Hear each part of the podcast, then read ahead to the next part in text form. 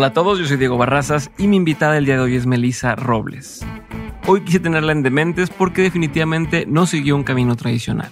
Su sueño nunca fue ser cantante, sin embargo, hoy tiene una exitosa carrera haciendo eso con Matiz, el grupo al que pertenece junto a Román Torres y Pablo Preciado.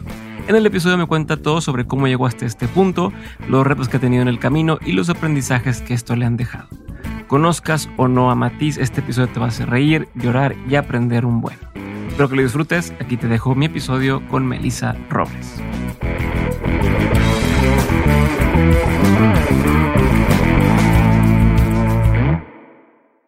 Mel, bienvenida eh, a Dementes. Gracias por venir a estas horas de la noche conmigo. Te agradezco un montón. Eh, ¿Qué hubiera pensado o, qué sentiría ahorita eh, la Melissa que subió su primer video a YouTube cantando después de ahora tener conciertos con, con, otros artistas que admirabas, cantar con Alejandro Sanz alguna vez de una foto donde en el 2019 decías, oye, se cumplió un sueño. ¿Qué, pensaría ahorita esa, esa Mel? Yo creo que si me la encontrara me diría, me estás choreando. Así, no, no es cierto, me estás mintiendo. Em, sí, no, no sé, creo que han pasado muchas cosas que están mucho más allá de mis más grandes sueños. Me siento muy bendecida por eso, porque qué bendición poder cumplir sueños, pero qué bendición poder recibir regalos que dices, ni en mi imaginación más guajira me hubiera imaginado cantar con Sans o no sé, muchas cosas que han pasado. Sí, que no era, no era algo que estaba a tu, disposición, ¿no? A tu alcance. No, para nada. Mexicali, Baja California, baby, la ciudad del calor. Este, es increíble Mexicali, pero pues sí es chiquita, es una ciudad pequeña, no hay tanta cultura o arte ni, ni, nada de, este tipo de oportunidades y me parece muy, muy loco poder voltear atrás y decir, wow, se han pasado un montón de cosas. ¿Cuándo te empezó a caer ese 20 de que sí iban, sí iban a empezar a pasar esas cosas? Yo creo que me siguen cayendo los 20. Creo que cada, cada cosa que pasa, eh, y, creo que es un, es un, es un talento que, que uno tiene que ir como fomentando, poder seguirte impresionando por las cosas es una de las bendiciones más grandes, creo yo. Y me siguen cayendo los 20. Acabamos de cantar ahorita con Camilo la semana pasada y como que tuve un momento en el que dije como, ¿qué hago aquí?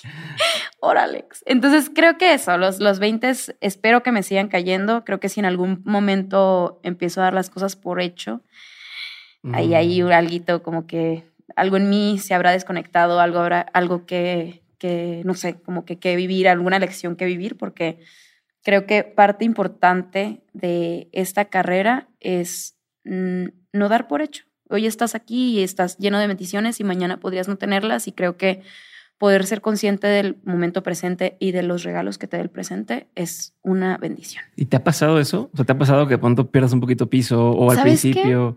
Creo que me pasó ahora que estuvimos en este lapso de cuarentena.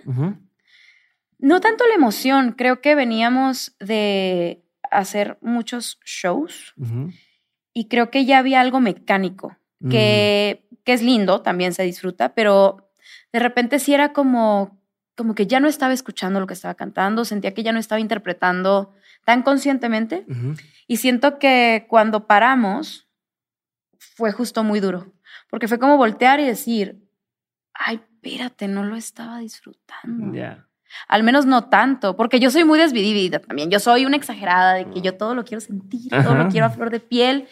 Y creo que cuando me lo quitaron fue como, no lo estaba valorando tanto como podría haberlo valorado. Y creo que ahora en este regreso, creo que incluso, no sé, seguro eh, también tuviste una transformación de cuarentena, como todos estamos, aún no entendemos todas las secuelas que, que nos va a dejar y toda la transformación que nos va a dejar, pero creo que Matiz volvió como mucho más consciente y mucho más presente de lo, de lo increíble que es pararte en un escenario y poder cantar y poder conectar con personas que tal vez no conoces, pero que en ese momento se sentiría que sí. Ya. ¿Sabes? Hay cierta complicidad. Muchísima complicidad.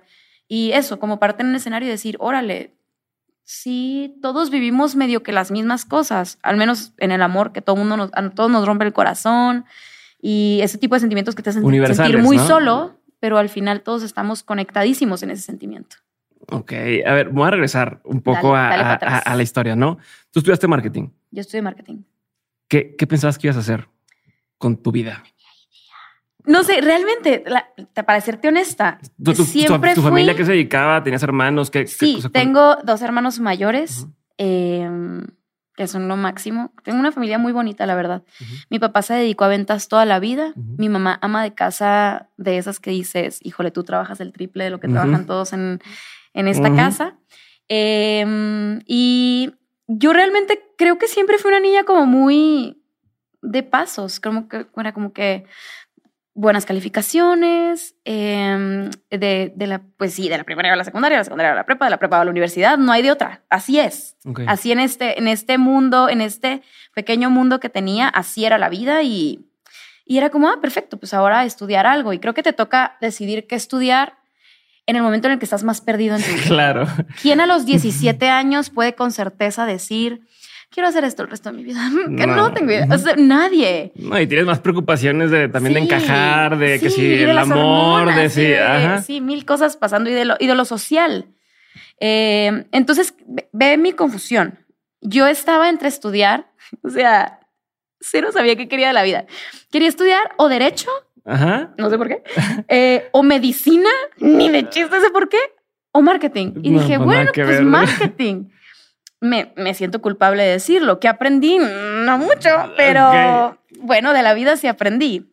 Y creo que fue una experiencia muy linda. Me encantó vivir la universidad. Creo que me siento muy afortunada de que, de que todo esto llegó mucho después, como que en una edad en la que yo ya estaba, pues tal vez un poquito más madura.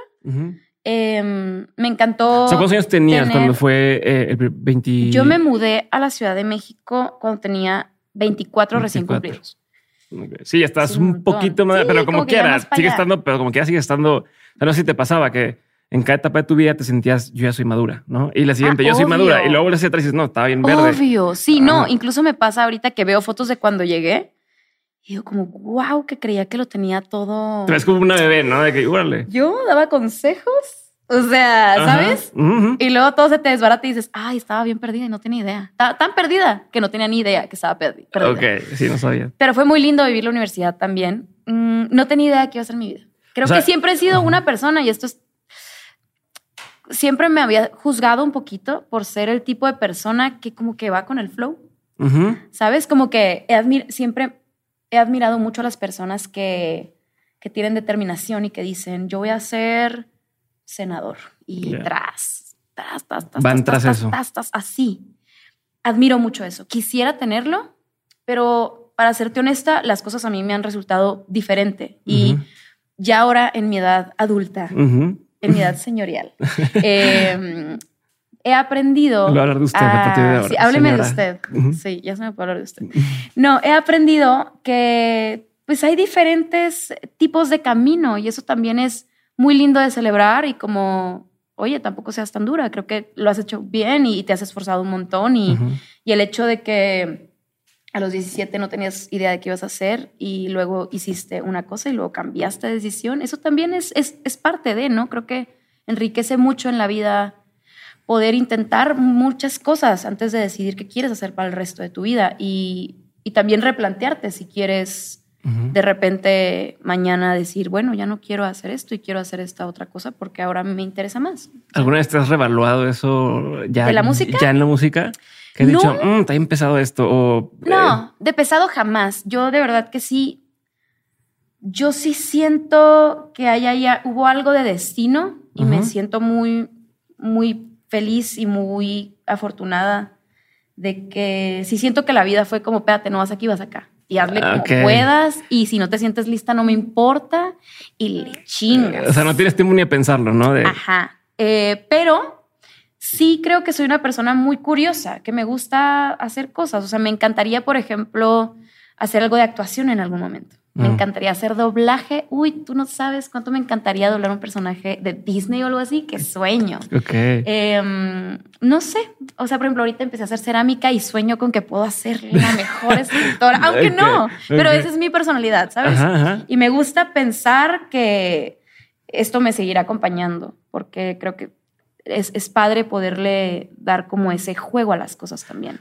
Pero a ver, justo ahorita mencionas de no, pues me metí a cerámica, sé que nunca voy a hacer tal. Ok. quizá, sí. ¿Qué diferencia hay entre eso a decir el momento que tú empezaste a explorar la música? Fue exactamente igual. Ajá. Entonces, pues, o sea, exactamente igual. No tenías un, un, decir, oye, yo voy a poder dedicarme a esto para siempre, ¿no? No, hombre, tú no tienes idea de lo frustrante que fue para mí empezar a tocar ukulele. O sea, ¿Tenías bases? ¿Tienes bases de algo o no? De nada, cantabas nunca, nada, nada, nada, nada, nunca en mi vida en tu canté. casa nadie, no. O sea, de que de repente en casa de mi abuela cantaba, pero nunca fue la niña que cantaba, pues. Nunca era como que. Ella va a ser Ay, la de la algún día". universidad, la que canta. Nunca. Yo bailaba en ese, en ese entonces y me encantaba bailar, que también fue otra de, otra de mis pasiones. Sigue siendo, me gusta mucho bailar.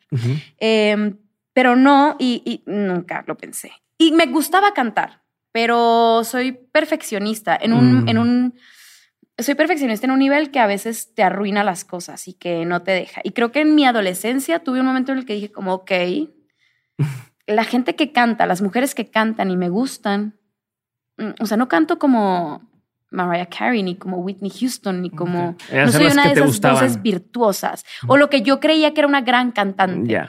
Entonces dije como, no, mejor quiero hacer algo en lo que sea muy buena. Y según yo era muy buena bailando, quién sabe, ¿no? Este, y cuando, cuando me regalan un ukulele, Te voy a interrumpir, perdón, pero entonces dime. bailabas formalmente, o sea, en Sí. clases y todo eso. Ajá, o sea, como que tomaba clases y luego empecé a dar clases.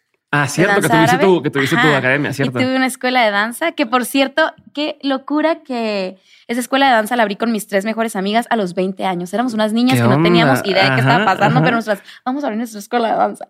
Esa escuela de danza ahorita está por eh, cumplir 11 años. Ah, sigue existiendo y todo. sigue existiendo. Alumnas a las que yo les daba clases de así de súper niña, ahorita que fui a Mexicali fui y dices, ¿qué qué? Qué loco. Y qué lindo que al final se quedó nada más con una de mis mejores amigas, que ella es la que la dirige y todo, pero es un sueño que al final creció en su propio camino y me parece muy lindo. Sí, es que- una semilla que plantaste Sí, y, terminó sí. siendo algo. y que, y que era independiente de mí, era algo que iba a suceder, que tal vez estuve ahí para algo importante en el principio, pero al final eso iba a tomar su camino por sí solo y me hace muy feliz eh, ver cómo todo ha crecido y cómo todo ha evolucionado. Y, perdón que te voy a interrumpir, te interrumpí mil veces, se me, fue, se me olvidó decirte eso, pero no, pierdo el hilo de dónde vamos, ¿eh? Eh, nada más, ¿sigues teniendo, teniendo relación con, con la academia de algún tipo de sociedad o algo así? no, ¿O no, nada. Todo fue informal, todo sí, fue... no, fue duro además, fue muy duro porque eh, éramos, o sea, somos mejores amigas aún, las tres, pero en el momento en el que yo digo como, oye, pues me voy a ir a la Ciudad de México a cantar. Y era como, ¿de qué hablas? ¿De qué, de qué hablas? Eh, ¿De, de qué hablas? ¿Cómo de que cantas de entrada? Aparte, ajá. No, ya sea, como que tenía ni idea de que cantaba, obvio, pero no era algo que, o sea, yo de verdad subía mis videos y ya no le decía a nadie. O sea, era de que si lo ve alguien bien, si no, tampoco era de que, hey, ando cantando. fue medio sorpresa sí, no, para fue todo muy mundo. sorpresa para todo el mundo, incluso para mí. Y creo que fue difícil, pero al final la amistad obviamente ganó. Pero yo O sea, pero sí sentía que tenía el- que cerrar ese. No quería decir como, quiero seguir aquí. Porque sí, de verdad sentí como, si voy a hacer esto, me voy a aventar completa. Porque yo sé que si yo hubiera dejado cositas Es atrás. como el que corta y dice, pero hay que seguir siendo amigos. Y dice, no, carnal, o sea, no, o ya no, o no. no, no, ya. O sea, si vamos a hacerlo, vamos a hacerlo bien. Me voy a meter completa al agua fría. Ok. Entonces decidí eh, salirme por completo Mm. y, y digo, siempre que voy, voy a la escuela y nos vemos y eso es una amistad muy, muy cercana de mis mejores amigas. Y también con la tercera que ella se casó y se mudó a Alemania, entonces como que cada quien tuvo ahí un, un, un lugar de, de encuentro en sus vidas diferente, pero es muy lindo, muy lindo poder recordar esa etapa también. Ok, entonces ahora sí, retomando a. Tú dijiste, yo voy por la, el mundo al tema del baile, que es donde creo, porque mi percepción de lo, de lo que son buenas cantantes, Mm, Yo no soy, yo no soy, ¿no? Y, porque y juzgona, ay, qué feo. na- Nadie te decía, o en tu familia te decían, oye, cantas muy bien. O, Tenía o sea, una prima que siento que de verdad ella siempre fue así de que, me acuerdo que me decía de que, por favor, de 15 años así, o no sé cuántos años tendríamos, pero era, por favor, ve a la academia, ve al casting de la, por favor, por favor. Y yo, no, no canto tan bien. Y ella, cantas hermoso. yeah. Eres, era, eh, neta, sí es de que mi, mi primer fan siento que ella. Ok, pues que ya es que hay gente que llega a esos lugares y canta y canta horrible y dice, es que mi familia dice canto muy bien. Yo podría, yo pude haber sido esa, te lo juro que lo hubiera hecho pésimo, pero las cosas sucedieron como tenían que suceder. Eh, pero ella siempre era como, es que cantas hermoso. Y era muy lindo también. Y, y creo, y, y fíjate qué coincidencia que el cover que hice, que vio Sony Music, fue porque ella me dijo, oye, el de Carlos, ella, la misma persona me dice, Ale, me dice, oye, me gustaría que me hicieras este cover. Mm. Y yo, ah, va, te lo hago. Peticiones. Sí, petición. Y yo, ah, claro que sí te lo hago. Y entonces lo subí y ahora es muy interesante voltear atrás y decir, ¿y si ella nunca me hubiera pedido ese cover? O si le has mandado, le has tirado león. Ajá, o si ella nunca hubiera creído en mí, o si, ¿sabes? Como que hay personas mm. que con un, así, esto cambia completamente la historia de la vida de alguien y me parece muy, muy hermoso. Como de decidir, de estar en un sillón y decir, ¿lo hago o no lo hago? Hacerlo y todo lo que deriva eso. Wow. Y que sí, y además que lo he encontrado y que lo he encontrado y que haya dicho, oigan, chequen esto. O sea, hay, muchas pequeñas cositas que dices hasta dónde lo llevamos, no? ¿Qué tan atrás nos vamos para decir claro. de aquí partió todo? Pero bueno, a ver, y entonces de decir, yo no canto como, como estas personas, cuando empiezas a decir, bueno, voy a intentar, así como dijiste, voy a intentar el tema de la cerámica, voy a intentar, cuando empezó un poquito más formal a decir, bueno, va, no canto tan bien, no le digo a nadie, en tu mente no canto tan bien porque cantas precioso, pero este, cuando empiezas a... Sabes que creo que la sorpresa es que nunca lo hice Siento que cuando digo esto suena medio falso, pero de corazón te lo digo, de corazón, de corazón, de corazón, nunca lo hice con mayor pretensión. Okay. Y creo que eso también jugó a mi favor, porque creo que cuando, o sea, hay veces que lo, lo, forzas y he hecho muchas cosas que he forzado y de verdad que no han salido. Lo digo por experiencia propia. Y creo que esto sucedió porque me regalaron el ukulele, sentí mucha presión mm. de que ya me lo regalaste, ahora tengo que aprender. Por andar de bocona. Exacto, ajá. Y entonces, te lo juro que el primer mes yo decía, nunca ha existido nadie más basura para tocar un instrumento que yo. O sea, de verdad, soy terrible, nunca voy a aprender, nunca me va a salir pero también soy terca. Entonces ahí estuve duro y dale, duro y dale. Aprendes en YouTube, ¿vas a cuenta? Sí, o sea, mi alma mater es YouTube. Yo ahí aprendí de todo. Este, como todos ahora, ¿no? Aprendemos a cocinar, aprendemos un poquito de todo en YouTube. Mm, es un lugar, una plataforma con muchas herramientas. Empecé a tocar y me aprendí una canción y dije como que, mira, no sé si canto bien o mal, pero lo disfruto mucho. Okay. Realmente lo disfruto. Okay. De corazón me gusta hacerlo. Entonces lo empecé a hacer más y más y más.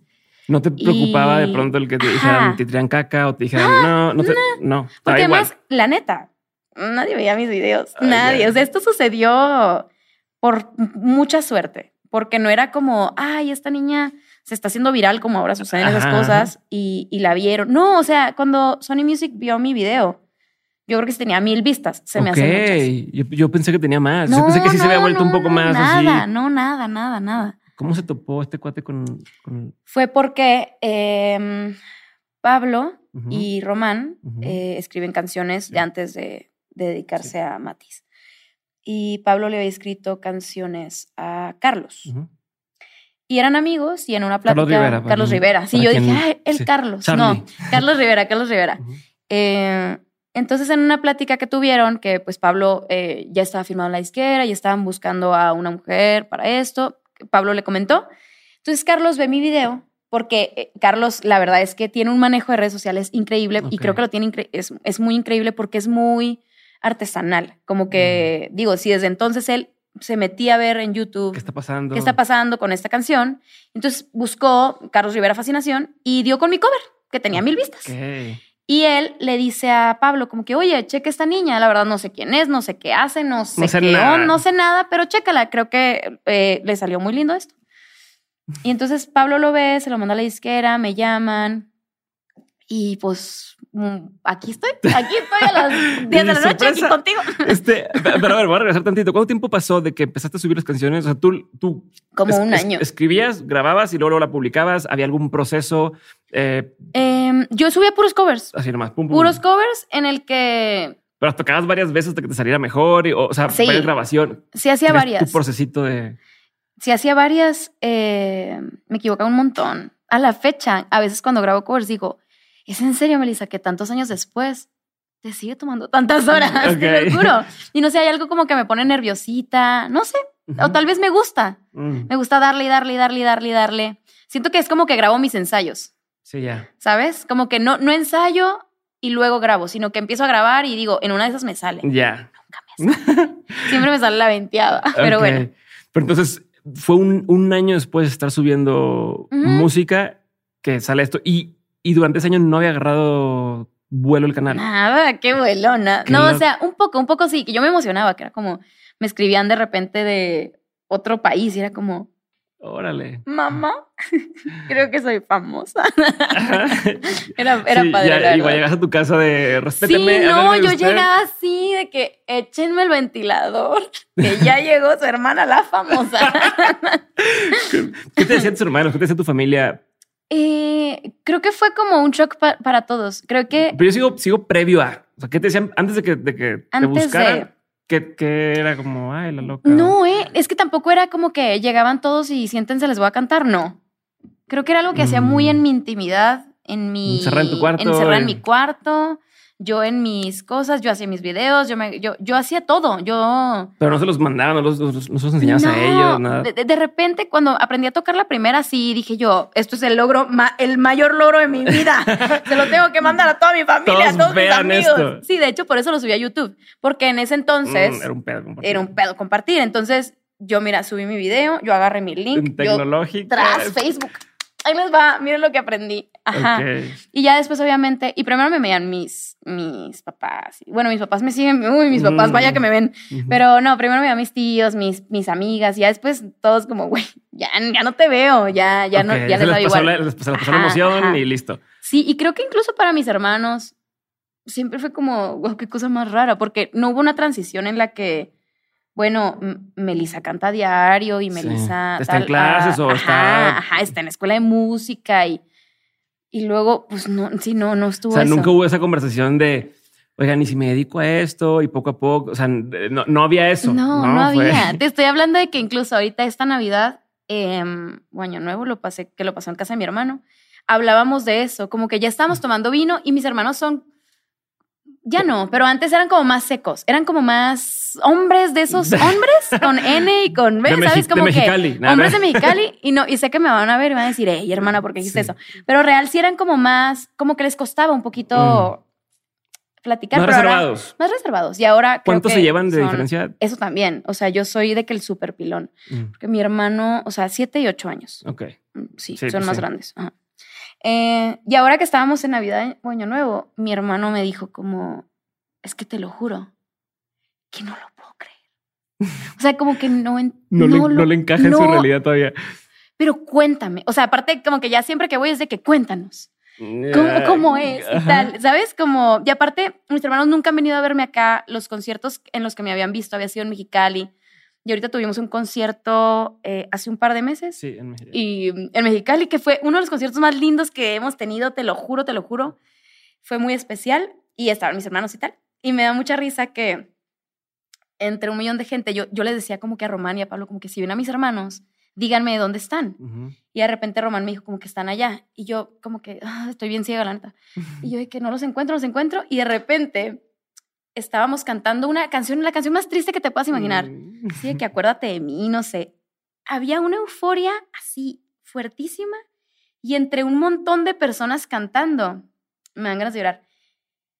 Volteé y vi a dos vatos así. De que, te lo juro, todos cantando y mis hermanos estaban así. No. Y yo, o sea, que ellos sonriendo, así estaban. Siento que pude escuchar lo que estaban pensando, como, es neta, hermana, ¿qué estás haciendo ahí? Como, ¿qué locura es esta? Como que todos cantando. No sé, fue un momento muy lindo. Y creo que eso les causa siempre como un. ¿Qué? Como extraterrestre, como está, muy, muy lejano a su realidad, ¿no? Sí, creo que sí. Y ha sido muy lindo como ya son ocho años, ¿no? o sea, ya, ya, Pensarías que ya nos hubiéramos acostumbrado. Sí, o sea, exacto. Ya sería como, bueno, ya me las No nos hemos acostumbrado. en la familia no nos acostumbramos. Mi papá en la mañana, amor, tu video está en tendencias. Así. es que siento que El recorte en el periódico, así. Sí, sí, Qué bonito. Sí, son muy, muy lindos. Creo que también eso lo hace, lo hace más especial, ¿no? El, que no haya sido. O sea, a ver, quien, quien lleva toda su vida buscando eso y lo logra, qué chingón, pero también cuando fue, como dices, sentí que el universo me dijo, vas y vas, sí. también está, me imagino que es muy bonito sentirlo. Siento que ha de ser, diferentes sensaciones, como ambas deben ser muy increíbles, eh, porque me imagino que de la otra parte, trabajar muy duro por algo y que se te dé, eso también te hace una cosa de valorar de diferente manera. Creo que acá es porque es como, ¿por qué está pasando? Y creo que es diferente, pero ha sido lindo. Son ocho años y no nos acostumbramos y te digo, yo espero que no nos acostumbremos. Ojalá que no. a ver, entonces voy a entrar así, te buscan, ¿no? Oye, pues ya, vieron todo, te, te, buscan. ¿Cómo fue ese primer approach? ¿Dónde estabas? ¿Qué te, cómo, te, ¿Cómo fue el contacto? ¿Qué pensaste? Eh, ¿Quién te escribió primero? ¿Quién, ¿Quién hizo el contacto? Me escribió primero Pablo por Facebook y me puso como... Mm, Hola, soy Pablo Glaciado, estoy firmado en Sony Music México y me interesaría contactarte para ver si quieres formar parte de una banda. Y tú dijiste puro pedo, ¿qué? Y yo, este güey, ni de chiste. Como los mensajes de ahorita, de ¿quieres un trabajo tiempo, medio tiempo? así yo. Estaba llegando ahorita así, mensajes así de... Así yo, así. Y yo lo leí y dije como que, ay. ¿No lo pues contestaste? No. en ese momento no le contesté porque dije como, ay, es ser mentira. ¿Qué forma de ligue tan así tan... Ni, ni siquiera, porque dije, no, más bien yo dije, esto es pues, un secuestro. Así, esto qué tal que es un secuestro. Es la típica historia, ¿no? Y para esto, como que lo que pasó era que Carlos Rivera había tuiteado mi video. Mm. Entonces, yo no tenía ni, Twitter. Abrí una cuenta de Twitter para escribirle y decirle como, hola, gracias por tuitear mi video. Ojalá que le llegue el mensaje. Eh, y a la par me empezaron a llegar mensajes a mi página de Facebook como que, ah, Carlos compartió tu video. Y yo como, ah, mamá, así otra vez, mamá, soy famosa. este, y pero ya te llegó el mensaje de. Ya me llegó el mensaje de Pablo. Ok, pero no lo pelaste y pero empezaste, no a, lo pelé. a ver estas otras cosas pasando. Al principio no, y empezaron a pasar otras cosas y dije, bueno. ¿Mismo pues día? ¿Misma semana? Mismo día, mismo día, mismo día. Y ya en la tarde le escribí como que, hola, eh, como, qué cool, eh, gracias, sí, o sea, te paso mi número, como que platicamos. Y. Otra, tú ¿qué estabas haciendo? O sea, estabas en, o sea, fuiste a, yo había, yo iba, academia. Ajá, yo fui a dar clases en la tarde y como que llegué justo y me acuerdo de platicar como que algo rarísimo está pasando, como que me están escribiendo un montón y por un montón, te lo juro, eran de que 10 personas. Se me hace, yo sí, decía que... Wow. Viral. yo, viralidad. Sí. Este, wow, me están escribiendo un montón de personas y ya vi lo del tweet y le escribí a Carlos y le puse como que, oye, gracias por compartir mi video, de verdad me emocioné muchísimo. Total. Y me, me dijo como, oye, de hecho le pasé tu video a alguien de la disquera. Y para esto, como Pablo ya tenía mi número, al siguiente día, en la mañana, porque yo daba clases en la tarde, en la mañana estaba en mi casa, en pijama, comiendo sandía, me acuerdo perfecto. Era verano. En verano como mucha sandía. Eh, fun fact. Fun fact. Este, sí, en casa de mis papás siempre está la sandía más Mi papá elige grandes sandías. Eh, pero bueno, estaba comiendo sandía. Mis papás no estaban, de hecho. Y ya, suena mi teléfono, yo contesto y era alguien de Sony Music. Y me dice como, mm. hola, tal, soy tal de Sony Music y quisiera platicar contigo de, de esto. La verdad es que vimos tus videos, nos encantaron y queríamos saber si estás interesada en tal. Y la verdad es que me tomó así como por muchísima sorpresa. Fue como, mm, pues no, creo, creo, que no. O sea, como ah, que. dijiste que no. ¿Cómo? O sea, no dije. No, sí, creo que sí dije no. En ese momento dije como. No, no, sé. O sea, como no sé. Nunca me imaginé mm. esto. Y le dije, como no sé, creo que tendría que pensarlo. No entiendo muy bien de qué me hablas. Ajá. Te lo juro, porque además me acuerdo perfecto que me dijo: Soy AIR de Sony Music. ¿Qué chingados es eso? Y me acuerdo que colgué y googleé así de que mi computadora de que A y R, así. Y ya de que, oh, elige el repertorio de canciones de un artista. Este, pasó eso. Carlos me dice, todo, todo confabuló. Pero, ah, pero hasta ahí no tomaste ninguna decisión y te no, a pensar. Dije como que, creo que le dije que no. Me abrumé, me abrumé, me abrumé. Yo te busco. sí, mm, no me llames, yo te llamo. No, me abrumé y dije como que, ay, no, pues gracias. No sé, o sea, no sé. Carlos me escribe, me dice como, eh, voy a tocar en Tijuana y me gustaría mucho que vinieras a cantar conmigo esta canción. Así. Y yo, ah, ok, sí, claro, sí. Tenías 23, 24. 23. 23, verano, era, era, verano de 2013. Y mi papá trabajaba entre Mexicali y Tijuana y caía la coincidencia que justo el jueves iba a Tijuana. Entonces yo, ah, pues perfecto, agarro ride con mi papá, voy y canto con Carlos Rivera. Se me hizo a mí muy fácil. Este... O sea, fue Carlos Rivera el que te dijo que iba a cantar. Pensé que Pablo. No, Carlos Rivera. Carlos Rivera va a cantar a Tijuana. Pero y, no, también no te, te, sonaba demasiado bueno para ser verdad. Como de, a ver, ¿cómo sí, sí, sí, sí, sí. Tuve una transición, o sea, tuve un momento en el que sí, hasta ahí estaba en una, como que, ah, pues todo bien, mis papás van a ir, mm. como todo bien. Incluso vino una amiga mía que era, es, sigue siendo la más fan de Carlos Rivera. Eh, y sí, como que, pues todo muy natural. Carlos me dijo como, bueno, pues sí, era una promoción de radio de EXA, creo. Ajá, Ay, no di toda la información para que lo google.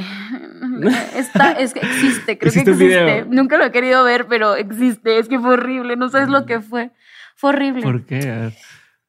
Pues me e-, Era en la tarde, o sea, no era de noche, era porque como era para radio, me imagino que era, era el día. Sí, no, sí, no, sí era en la ah, noche, pero llegué y me dijo como que vamos a soundcheck. ¿Era en un foro, perdón, o era en Era como en un bar. Ok. Eh, era como en un bar y me recuerdo que íbamos a la camioneta y él me dice como, oye, ¿y dónde cantas? sí, la regadera, en... mi cuarto. mi cuarto. ¿Sabes? Como yo, pues... Y cuando no viene aventurera... cuando, me, cuando me lo dijo fue como, mm, puede que esto sea distinto a cantar en mi cuarto. No lo había pensado.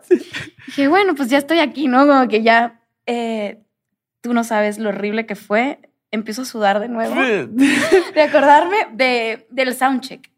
La verdad es que Carlos fue muy bueno conmigo porque, porque otra persona había dicho como que, oye, de verdad, gracias, pero pues no. Sí, Yo no sé cómo él confió que en, que en el momento pues me iba a salir también te pregunto, o sea, es una combinación entre tú porque dices, ok, sí, sí te creo que va en serio, ahí voy, y también, pues, Carlos como, qué necesidad, ¿no? Y, decir, oye, idea. No tengo idea qué pasó. Su reputación va un poco de por medio. Si empieza a cantar y, esta persona llega y, no es lo que él pensaba. Confío. Yo no sé por qué confío, porque yo en el soundcheck te lo juro que me equivoqué diez veces, temblaba y entonces eh, era como muy nerviosa. Mi voz temblaba, toda yo temblaba. ¿Ya el ukulele? Sí, él quería además que yo tocara la canción. Yo no sé por qué a mí me pareció como, ah, excelente idea. Claro, hagámoslo este jueves por la noche. O sea, pasaste la, no. la, de la gente que está en esto. Oye, ya hizo su tocada con los amigos, o sea, ha hecho muchos, muchas ocasiones y poco a poco cuando llega ahí ya, como quiera, se cagan del miedo, pero ya lo han hecho varias veces. Sí, sí, sí. sí ¿Tú así? Va. Sí, Entonces, hasta ahí estábamos en el soundcheck. ¿Tus papás estaban ahí todavía? Sí, mis papás estaban ahí. Ok. Y eh, para esto, eh, vuelvo al hotel y yo dije, pues ya está, las próximas cinco horas yo me voy a dedicar a tocar fascinación. Ok. Hasta que me sangren los dedos. Ok. Entonces o sea, ya soundcheck tenía cinco horas para... Cinco horas para estar ready. Ah. y, realmente yo, él nunca estuvo preocupado, yo no sé por qué. Y luego pienso, tal vez en mi cabeza es peor de lo que fue. No, yo creo que de verdad fue así de malo como yo lo Yo fue muy malo. O sea, tú, tú, tú tocaste y, y ¿qué? ¿No salía? No me salía, me temblaba la mm. voz. Eh, Eh, sí, mal. De Porque hecho, aparte también el tono es, o sea, no es lo mismo que tú la cantes en cierto tono a que la van a cantar juntos. Creo que la cantaba en el mismo tono en el que estaba grabada. Y en ese entonces no sabía tonos, pero según yo. sí, es la que vi en YouTube y así estaba. Exacto. Me acuerdo perfectamente que empezaba en mí. Este, y em, yo salí de ahí, del soundcheck, y dije, ya entendí la tregua. Me está pasando algo muy increíble para lo que no estoy preparada. Entonces, yo solita me voy a poner el pie y dije, eh, aquí está, aquí era demasiado bueno para ser verdad, pero si me está pasando, yo lo voy a arruinar. Y entonces dije, quiero ir al hotel y quiero no arruinarlo tanto. Tal vez lo arruine un poco, pero no tanto. No quiero tan, tan. Sí, sí. quiero tratar de disminuir el, que sea digno. Que sea digna la caída. Em, y hasta ahora también para mí era como un juego. Era como que bueno, pues ya sí, también. Me, me, daba mucha pena con él, pero decía, pues, pues si me desafino y tal, pues pues también que yo voy a regresar a Mexicali, todo bien. O sea, tengo mi academia. Sí, no pasa nada. Eh, sucedió el show. ¿Te practicaste? ¿La estuviste ensayando? Tal. Sucedió el show. Y pues no tan mal, definitivamente. Canté y toqué bien, no, no salió tan mal. Creo que, no sé si me equivoqué, tal vez, tal vez mm, canté como medio feito de nervios. pero no fue, no estuvo tan mal, definitivamente. Creo que sí lo saqué bien. Y después de eso, él me dice como, oye, vamos a cenar. Y yo como, ah, ok, vamos a cenar, perfecto. Y para esto Pablo le había hablado y le había dicho como, güey, dile que real, si somos real todos nosotros. ya dile. Que, sí existo, que si escribo canciones, que, que no hay nada turbio, que es real. Y entonces Carlos toda la noche se da la tarea de contarme y de contarme también su historia, que él tiene una historia bellísima de, de un montón de intuición, de un montón de señales que la vida le fue dando. Y creo que como que contándome eso, yo, tal vez es que me está pasando. Sí. Ajá, como una especie de, confirmación de lo que él está diciendo y lo que él siguió. Exacto. que me está hablando, ¿no? Ajá, ajá. Okay. Y platicamos muchísimo y al siguiente día me regresé a Mexicali y yo lloré todo el camino de regreso. porque yo decía, esto es demasiado bueno para ser verdad. No me está pasando a mí. Mm. ¿Qué tal que mañana me voy a morir? Algo así tendría que pasarme. No puede ser que me esté pasando esto. ¿Por qué me habría de pasar esto a mí? Quieras o no, son las cosas que uno piensa cuando le pasan cosas buenas. Y que qué mal, no deberíamos ser así. Deberíamos todos decir como, hey, claro, me gran regalo. Hmm, ¿Puedo con esto? No, yo estaba en una crisis. ¿Venías de regreso con tus papás? Con mis papás. ¿Y ellos te decían algo? Sí, ¿no como, oye, ¿qué pasa? Era como, no quiero hablarlo. Estoy... Uh, yo ¿Ellos estaban en la conversación con Carlos? O, no, ya no estaban ahí. Ok, entonces no, escucha, no escuchaban ya no toda la, todo el background. Claro, ajá.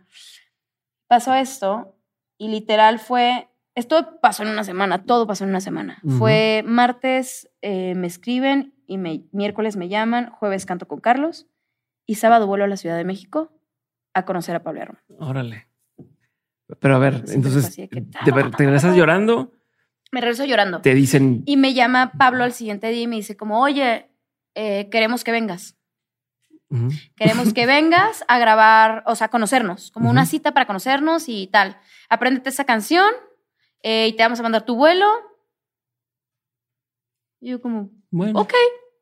La verdad es que también siempre he sido, siempre fui muy independiente. Como que ahora pienso yo como que, wow, mis papás me dejaron. Y digo, me acompañó un primo que vive aquí, pero fue como, creo que todos confiamos mucho y ahora digo como, hmm, mm, así pasan, así pasan muchas cosas que Eso no. pudo haber salido bastante mal, pero este sí, vine a Ciudad de México, me encuentro con Pablo y Román. Primero me encuentro con el que ahora es mi manager. Ok.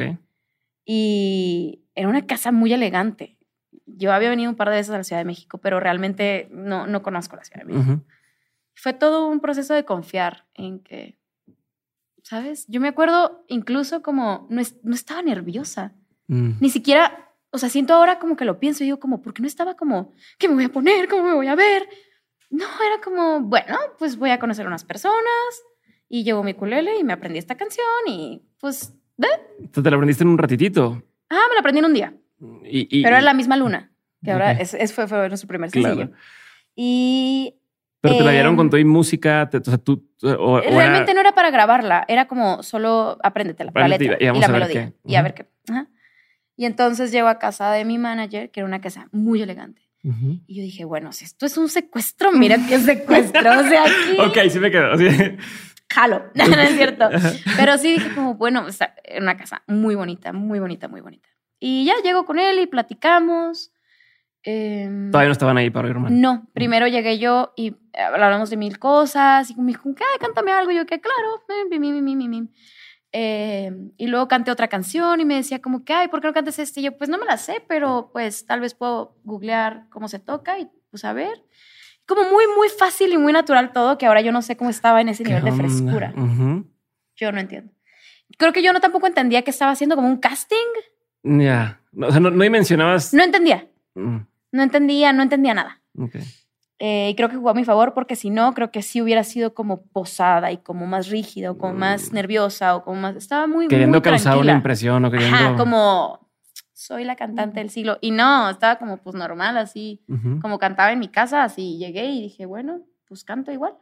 Y ya después llegaron Pablo y Román, cantamos en la misma luna y fue para mí el otro día me, me, o sea, hace un ratito que platicábamos y yo me acuerdo que para mí fue un momento mágico, así como, como que en mi cabeza estaba pasando todo en cámara lenta y, ¿sabes? Como, digo, también soy muy romántica, ¿no? Pero veo muchas películas. Y entonces eh, todo fue como, wow, estamos conectando. Así, fue increíble. Luz así. Ajá, ajá, de que celestial bajó Dios, tomó nuestras manos. Y llegaron personas de la disquera, de repente había un montón de gente. La tocaron una vez y ya. la cantamos una vez, Pablo tocó el, tocó el piano y Román, o sea, y Román y yo cantamos y todo bien. Y luego me dijeron, bueno, ok, ahora apréndete esta otra, que es Vete Vete. que también está en el primer disco. Y yo, ah, ok. Y ya la escuché un par de veces. Y yo como que, bueno, pues leo la letra y cantamos también esa. Y entonces como que todo fue como un bien. Y yo iba literal de que llegué a las, no sé, 12 del medio. O sea, yo al mediodía y me iba a las 9, 10 de la noche. Eran las 7 y yo estaba de que, ah, mi vuelo, oigan, ya me aprendí dos canciones. Con permiso, tengo que ir a mi Muchas casa. gracias. Gracias. Y de repente dicen, oye, no, o sea, si puedes quedarte, sería increíble mañana grabar unos demos. O sea, no sé ni Sí, qué son que- demos. ajá. Y yo, pues bueno, voy a hablar a mis papás. Y ok, me quedo. ¿Qué, qué? Mentira, todo esto que te estoy contando suena que es mentira. Me quedo y al siguiente día grabamos en el estudio de Leonel y grabamos Más que Amigos. Eh, Eran como cinco canciones que me dijeron como que apréndetelas. Y yo, ok. Y ahí no tocaba, no, nunca, ahí no toqué ningún Pero instrumento. me impresiona el no tenía ninguna preparación vocal y según tú, No, canta- no, y no. según tú cantabas, meh, No, no, no, no, no. Sí, no. O sea, imagino que tú sientes una diferencia de cuando empezaste a cantar o cómo cantas ahora, pero, Sí. o sea, Sí, pero, ajá, no, sí, sí, yo creo que se ha cambiado, pero creo que, como te digo, había una ligereza en, en- en todo. Y creo que eso le quitaba, o sea, yo no estaba extra preocupada por hacerlo perfecto. mm, Y creo que eso dejó que, que lo que sea una esencia se pudiera, como que pudiera salir. ya. Que luego, no me acuerdo quién vi, alguien vi cantante hace poco, que tiene un tatuaje que dice como, no sé si era en inglés, pero decía como, bueno es mejor que perfecto, ¿sabes? Como, como que luego uno se est- estresa mucho por ser perfecto y se le olvida que a veces solo hay que necesitar que las cosas estén bien. Claro. Y ya lo demás. No, y además a la gente a veces le gusta el, el, el- el raw. ajá. O sea, yo a mí me pasó, fui una vez vi a, a John Mayer, Wow, yo lo, lo vi en vivo y no me, o sea, vaya, me gustó, pero no me gustó que le toque idéntico. O sea, toca igual. voy. No, Sí. toca igual que en el disco. O sea, es como si pusieras Ah, ya. un video del disco. O sea, el güey, me tocó verlo bien en San Antonio, así se para, tal, casi no interactúa con la gente. Y a mí lo Ah, sí, que me sí gusta es, Es esa parte, ¿no? Y que cuando en un disco escuchas también un poco así el- la persona, o sea, la no sé, esto, esto raw, lo crudo, conocerlo. las exacto. Entonces, Claro. eh, me imagino que también esto jugaba a Sí, su sí, favor. puede ser que John Mayer suena muy parecido, muy perfección con ese Ajá, exacto.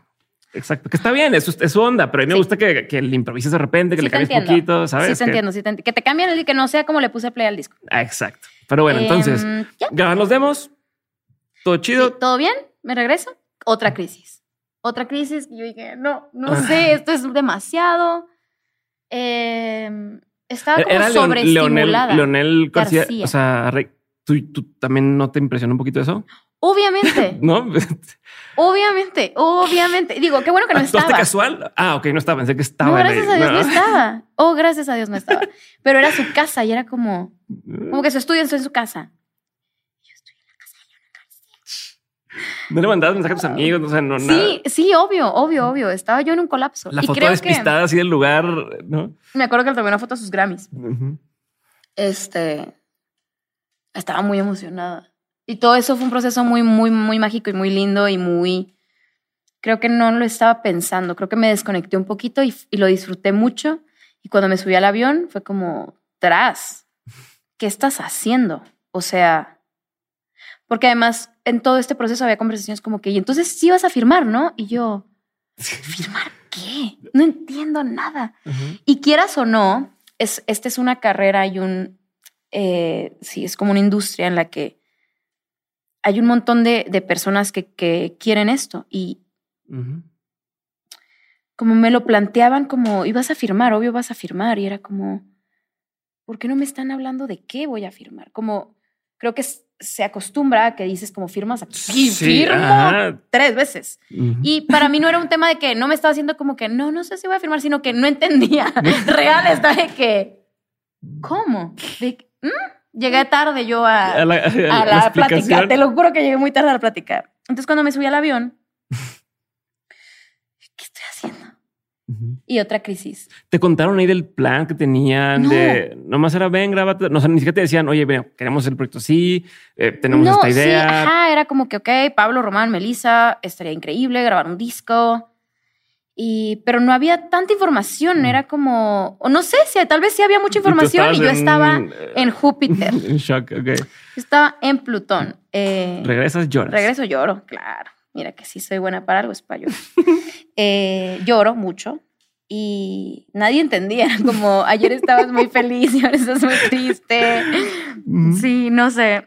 fueron muchas emociones. Entonces hubo como un ir y venir entre que yo dije que no, Ah, porque yo volví y dije, no, no es lo que quiero. Mm. O sea, fue una experiencia muy linda. No me imagino empacando mi vida y yéndome a vivir en una ciudad en la que no conozco a nadie. Y no, qué miedo, qué miedo. No, ni siquiera creo que pueda ser cantante. No, no quiero. Y no era me da sueño. mucho miedo. Exacto, y no era mi sueño, claro. Y creo que eso fue algo que yo como que también decía, como, oye, a mí me gustaba un montón mi vida. Yo era muy feliz, muy feliz en Mexicali. Eh, me encantaba vivir con, en ese momento vivía con mis papás, me encantaba dar clases de danza, amaba a mis amigas, eh, tenía un novio increíble, eh, tenía, estaba armada. Yo era como, no es como que lo estoy dejando como nada por todo. O sea, realmente, algo mejor, entonces. Ajá, yo realmente decía como, oye, pero es que mi vida está bien cool. Y decir como, ay, voy a ir a hacer algo que no sé si puedo hacer, era como, no, qué miedo. Y entonces les dije como, oigan, de verdad, gracias. Fue una experiencia hermosa, pero creo que no estoy lista y creo que esto es mucho para mí y me siento abrumada y, mm. y pues gracias. Qué, qué bello haber coincidido y... Qué loco. Y entonces, güey, se enojaron feo. ¿Sí? claro que sí. Obviamente. Y ahora entiendo la postura. En ese momento no lo entendía. Pero a ver, tú tienes eh, todo este trabajo detrás y estás, eh, o sea, Pablo y Román, que no tienes idea del talento que, que siempre han sido, que ahora son increíblemente mucho más, pero en ese momento que decías, llevan todos estos años queriendo hacer esto. Y llega una niña y porque está confundida y abrumada, dice que no, porque tiene miedo. Y entonces le quito, o sea, en ese momento era como que obviamente iban a encontrar a alguien más y eso iba a suceder porque iba a suceder, porque ellos dos de verdad que están destinados para hacer esto y son personas que yo no conozco personas más talentosas, yo te lo prometo. Y en este medio te encuentras a mucha gente y yo sigo volteando y diciendo, ah, la bestia, los vatos que tengo al lado. No, no me lo creo iba a suceder. Pero obviamente les iba, era como, tenemos que buscar a otra persona y me estás entorpeciendo todo. Y es como, ya mm. quiero grabar mi disco. Y entiendo la desesperación ahora. Pero en ese momento era como, creo que se enojaron. pero dije, bueno, pues ya ni modo, ¿no? Sí. Sí, pero a ver, pues también qué egoístas. O sea, hasta cierto punto es que de cada pues, quien estaba en su trip. Claro, cada quien quería lo que quería para, para uno pues y. Yo fui egoísta también, si lo piensas de alguna manera, como que. Claro. Y creo que es válido, cada, uno estaba viviendo cosas muy intensas y muy válidas y eh, creo que ahora lo entienden ellos también. y me lo dicen como, de cada uno. Pues sí es cierto, sí estaba loco que tú quisieras mudarte a otra, otra ciudad para hacer algo que nunca pensaste hacer. Como, ¿por qué y que no hay una promesa de que va a funcionar. y, exacto, no, nada. Em, lloré. Pero cosas que te, reclamaron, o sea, te, en ese momento fue. No. O te hicieron más bien ley del hielo, así de. Ajá. Mm, bye, gracias. Sí, no, creo que sí hubo un. me acuerdo muy bien un, una frase que era como. No entiendes, como. Hay filas de personas que se mueren por esto. Y yo era como. Y yo no, o sea, como no sé, no. Y ya, me sentí muy confundida. Creo que esas, como esas decisiones que dices, como estoy haciendo lo correcto, no estoy haciendo lo correcto.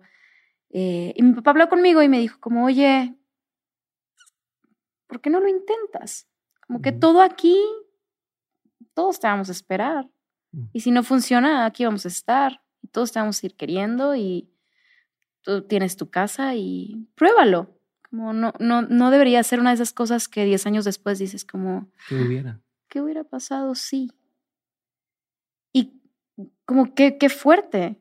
Creo que mi papá fue muy valiente en decirme eso porque siempre fueron muy como sí me criaron muy valiente, pero sí hubo mucha protección, como la hermana menor, la única niña, eh, Ciudad del Norte, tú lo sabes. Entonces, siento que sí fue un acto de amor muy grande de su parte el haber dicho, esto no es lo que quiero yo pero quiero que sea feliz y quiero que ella haga algo impresionante. Y creo que también es un tema de que, sí, pues yo creo que mi papá siempre me ha visto como, no existe alguien como tú, ¿sabes? como este tema que tienen los papás y creo que fue un, amor, un acto de amor muy fuerte desprenderse de lo que él quería y decir, creo que lo mejor para ti es esto. Mm. Y les hablé. Y yo, mm, mejor siempre sí. Ay, no, neta, neta, yo no sé cómo no me mataron. y ya me, ¿sabes qué? Fue así de que no, gracias, ya no. ¿Te dijeron eso? Y yo dije, bueno. ¿En serio? Sí, pero ¿sabes que me dio paz? Porque dije, ah, ya no fui yo. Ya, ya no fui yo la que, ya. yo no fui yo la que dije, no quiero el regalo. Ya no me lo quisieron dar, todo bien. Tal vez ya no era para mí. Y dije, bueno, ya todo bien. Y ya me hablaron como a los días y dije, que oye, no, mejor sí. Y ya. Entonces, no, sí, no, sí. La cura. Ya fui, firmé el contrato en octubre. O sea, se fue en, como en agosto. en octubre firmé el contrato y luego en enero me mudé. Ok.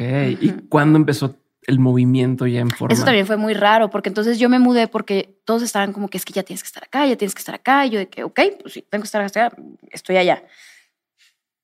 Y fue un, o sea, yo llegué en enero y, grabamos disco en abril. Tú pregúntame qué hice esos tres meses. Si no fue cuestionarme qué hago aquí. porque eso estaba en pausa, ¿no? Todo está entre... Sí, porque todo estaba todavía como que Primero tener mucha prisa, cabrones. Y ahora que estoy aquí, ya ahora Pero es que sí funcionan las cosas en la música, ¿sabes? Como que todo se estaba acomodando, que si las fechas del productor, que si esto, que el otro. tardó tres meses todo en. El proyecto, todo, o sea, todo. Y el año, el primer año, honestamente, fue muy difícil. Muy difícil. Muy solitario, muy lleno de dudas, muy. Mm, no sé, creo que me sentía muy insegura. No, como dije, ok, firmé un contrato y me mudé y dejé todo atrás. Y honestamente, yo no sé si puedo ser cantante. No lo sé. Y digo, por algo estoy aquí, pero no lo sé. Pero y lo difícil era eso, las dudas. Lo, difícil era, creo que llegué también como que a un, a un, de cero a, a mil iba a decir a 100, no, a mil. Llegué a estar acompañada de dos personas que tenían haciendo música años, que cantaban impresionante, que tocaban instrumentos, impresionante, que, que un poquito sí era como, you better speed up. Sí, ponte pilas y agarra nivel porque... Sí, o sea, y, y, aprende, o sea, así, así, o sea, fue muy difícil y creo que todas las noches me dormía pensando de, solo tienes que dar lo mejor de ti. Y tal vez eso se resulte en algo. Y si no resulta en algo, pues no pasa nada también, ¿sabes? Pero todos los días era como, ay, ahora que me voy a enfrentar, ¿sabes? Como, no sé, cuando empiezas a cantar, um, quieras o no, éramos una banda en la que eh, hay una voz principal, o sea, no una voz principal, sino que alguien canta y alguien le armoniza yo no tenía idea de qué era armonizar. Y entonces me decían, solo tienes que cantar esto. Y era como, no puedo no irme contigo. Porque no sé hacer eso. Es cierto, no he pensado toda la teoría musical, todo el tema de. No tenía idea de nada. Yo canto aquí y tú una octava más. Este, exacto, what the fuck. Exacto. No entendía nada. Eh, no entendía entrar a un estudio y grabar. No entendía que era un clic. No entendía nada. Nada te lo aprendiste sobre la marcha, te daban clases, tomaste, ¿sabes qué? Ponte em, pilas, van clases de, canto, van, o, algo, no. creo que, la neta, la neta, la neta, creo que sí, sí, fake it till you make it, ¿sabes? Me levantaba todos diciendo como, puedes con esto, puedes con, sé que estás muy incómoda, sé que quieres salir corriendo y gritar y regresarte. ¿Qué haces aquí? Pero puedes con esto, un día a la vez, un día a la vez. No, o sea, yo me, real, me encerraba en el baño del estudio a llorar. Mm. Me dan ganas de llorar, te lo juro.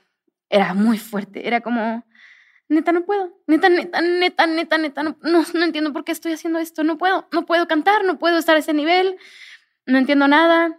Y me lo aplaudo un montón porque creo que incluso a la fecha me cuento la historia de que fui muy suertuda. Y sí fui muy suertuda, pero también fui muy terca y muy determinante y fui muy... realmente di todo de mí.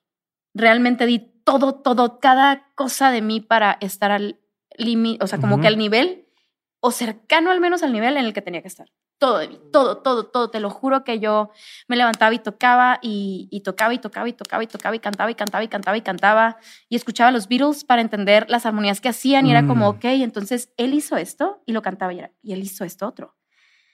Y era como cantaba nada más lo que hacía él y luego, ok, entonces ahora me grababa cantando lo que hacía John y luego lo que hacía Paul y era como, no suena bien, esto no suena nada bien, no suena nada bien, pero creo que así, así fue, fue un, sí, fueron años. E, ellos, ellos sabían cómo lo estabas pasando, o sea, o quién sabía que estabas así de. No, y eso también fue muy raro porque, quieras o no, eh, entré de lleno a convivir con dos personas que no me conocían, que no nos conocíamos, que había un antecedente en el que yo dije que no. Mm. Y eso también hacía una cosa. Sí, ya había un, hay un. Sí, sí. Y no diría, o sea, no quiero decir, sé que de su parte no fue malintencionado, simplemente no tenía ni idea de cómo le estaba pasando. Claro. y, tú sientes que tienes que mostrar ahora porque es, a la primera que te quejes van a decir, ay, otra vez nos va a decir que no. Exacto. no, y soy cero así. También creo que yo ya dije como, mi amor, ya te mudaste y hiciste todo, güey, pues chingale. O sea, tampoco vas a estar llorando como, hey, es que espérenme, es que no sé, es que no sé cómo hacer esto, es que no sé cómo hacer el otro.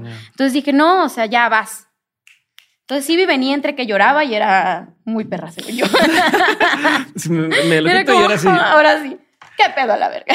Pero, aparte, dijeras tú, bueno, me invitaron a una banda, este, también van empezando, entonces les agarro el nivel. Acabas de decir que son las personas más talentosas que conoces y entonces ponte al nivel. o sea, te fuiste de repente muy, muy. Las más. un rato muy grande. Sí, no. ¿Cuánto tiempo pasa eh, para que tú digas, ok, ya, o sea, Me siento ya lo entendí un poco, o sea, ya le agarré la onda? Creo que eso sí, tenía que haber cosas buenas, tenía que haber cosas que me dieran como palmadita de que, oye, no estás tan mal sí vas bien. Creo que hubo varios sucesos que me ayudaron a entender eh, la pregunta que yo me hacía todas las noches de ¿qué hago aquí? Em, el unplug de Pepe Aguilar fue una bendición y, un, y, fue también muy duro porque grabar en algo así, qué nervios y tal, pero creo que eso pasó antes de que grabáramos el disco. Grabé lo de Pepe Aguilar antes de que de yo meterme a grabar el disco. Entonces creo que ese tipo de cosas decía como, bueno, por algo está pasando esto. Porque si no tuviera que estar aquí, nadie estaría viendo esto. Entonces, si me están invitando a hacer cosas como, ¿por qué voy a cantar con Pepe Aguilar? ¿Por qué habría de Melissa de Mexicali, que nunca ha sido cantante, cantar con Pepe? Algo, tengo que confiar, no puedo confiar en mí ahorita. Pero tengo que confiar en que la vida me está dando señales también. Además, todavía ni siquiera está el disco, como dices. O sea, sí, exacto. Es de que llevas como un poquito un paso al futuro, ¿no? De... Ajá, ajá. Y, y, creo también que había algo muy innegable en que yo, yo no me sentía nerviosa en un escenario. Y este, tal vez suena mm, arrogante. No lo digo, te lo prometo desde la arrogancia, lo digo de que una certeza tenía que tener. y Dios me la, me la concedió. Y era que cuando yo me subía decía, ah, no, esto es. Todo bien, de que eh, yo nací para esto. Y entonces todo lo que pasaba fuera de era horrible. Pero. Es un mal necesario. sí, pero lo que yo vivía, o sea, cuando yo me subía a un escenario decía, era como esta, esta felicidad interna que decía como, nada, sí lo vale. Claro que lo vale. Por cinco minutos para de aquí, lo vale. ¿Y siempre fuiste esta persona desenvuelta en el escenario? Porque ya sí, la neta, sí. O sea, desde el principio te tomaste tu papel de esto soy y listo. Sí. nunca fue como, eh, No, eso sí creo que sí. Y creo que también el hecho de que haya bailado ayudó en que Sí, nervios, nervios naturales, pero nunca me sentía fuera de lugar, como me sentía fuera de lugar cantando en un estudio, que era como, ¿por qué estoy haciendo esto? ¿Por qué estoy haciendo esto? Y creo que eso nunca fue, se sentía casa. Aunque estuviera muy nerviosa, em, había mucha emoción, había muchos sentimientos muy lindos también. Eh, entonces, sí, creo que siempre como niña también siempre fue muy histriónica. A ver, más que para ponerme en contexto un poquito, ese, ese tiempo que estuvieron grabando disco, ¿qué, O sea, la banda ya alguien la conocía, o sea, ya era, ya era Matiz, no era nada. O sea, no existía. Todo está en el congelador, por así decirlo, está en, en, en, preparación. Ajá. Ok, entonces no había nada. No había absolutamente nada.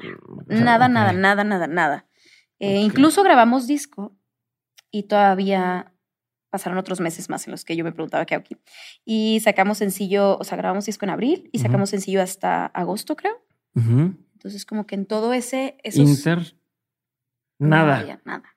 O sea, hubo un par de cosas como que también... Ah, también otra cosa muy linda que pasó fue que me invitaron a cantar el tema de una novela que se, llamó, se llama La Malquerida, eh, con Jesús Navarro y con Cristian Castro. Y eso también pasó antes de que saliera el sencillo. Entonces, como que habían pasado. ¿Pero eso había sido público ya? Eso ya era público. Entonces ya te empezaban a ubicar. ¿O pues no? no, no tanto, porque incluso me, es muy chistoso que a la fecha me encuentro con gente que es como, ah, tú eres la que prometiste, como que, por ejemplo, lo de, lo de Pepe Aguilar salió cuando Matiz no tenía disco, ni mm. creo que teníamos un sencillo afuera, pero no había realmente nada, era como que, órale, una niña ahí tocando ukulele, quién sabe quién será.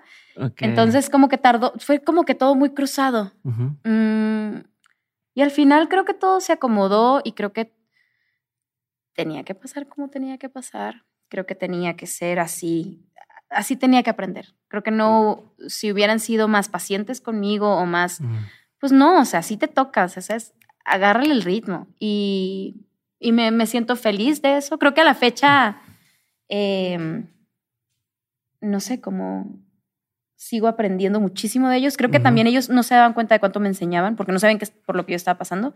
Y ellos solo eran ellos, pues, y yo era como, ¿qué hizo? y era como, sí, incluso eh, pruebas de sonido, era como, sube los graves, y era como, no tengo idea de qué están hablando, o sea, como, no tengo idea. Y claro, o sea, al final Pablo y Román han sido grandes maestros para mí. Lo valoro muchísimo. las cosas que me enseñaron de palabra y de, oye, creo que deberías hacerlo tal y tal, y las cosas que no me enseñaron y que tuve que aprender porque, de ejemplo. ¿Cuándo fue cuando te cayó el 20 o así? ¿Cuándo fue donde ya dijiste? Porque me dijiste esto de Pepe Aguilar, me dijiste la canción, pero ¿cuándo dijiste ya jaló? O sea, ya, ya arrancó esto, ya, ya me siento parte de, ¿no? Ya, ya funcionó, ya me ubica la gente, ya. O sea, ¿hubo algún mm. punto donde, donde por Siento que es que ha sido muy, fue muy paulatino. Creo que nuestra carrera, eh, que de hecho acabamos de presentar un disco y hablábamos honestamente ahorita las cosas están yendo muy lindo, está pasando muchas cosas por las que hemos trabajado mucho tiempo y creo que ha sido todo muy paulatino. No, no sé, no hubo un boom en el que ahora mi vida cambió mucho en cuanto a que no puedo hacer tal o cual cosa. O sea, yo tengo una vida pues muy, muy sencilla, muy normal, muy... No ha habido nunca ese como que, órale, me despegué y ahora soy otra persona y, tengo que hacer otras cosas y ya no puedo salir a la calle. O, mm, o, sea, realmente no. Pero creo que sí, eh, tocar en los Grammys fue también, creo que algo que dijiste, como que, órale, no, creo que sí, esto sí está muy en serio. Esto va muy en serio. Creo que han habido muchas cosas que lo han, que lo han remarcado. Sí, eso yo me refiero más hacia ese lado, más que decir, bueno, ok, soy súper famoso, lo que tú quieras, más hacia el lado de de decir, ok, eh, ya veo que esto puede ser una carrera, ¿no? O sea, ya... Claro. cuando, cuando fue donde ya dijiste, o sea... Si quiero hacer esto. Más que si quiero, ya vi que sí se puede, ¿no? Porque a cierto punto, bueno, la ah, combinación de, pero... Sí. Porque, a ver, pudieron haber sacado disco uno, no pasó nada, disco dos, no pasó nada, y, después decir, bueno, pues esto no está jalando, va y me regreso, ¿no? Pero creo que ya es ah, evidente que... ¿Sabes? Que nunca realmente, a pesar de que siempre me cuestionaba qué hacía, y lloraba en el baño del estudio y tal, nunca realmente consideré volver. Ok. Nunca. Nunca. Ok. Nunca me acuerdo en algún momento, tres años después, con dos discos afuera, mi papá recogiéndome al aeropuerto diciéndome como, oye, pero ¿cuándo vas a volver? y yo, no voy a volver. sí, no, creo que nunca. Es que no te dice sorry, pero ya no, no hay vuelta. No, incluso lo pienso, como los meses que estuve sin tanto que hacer, nunca volví.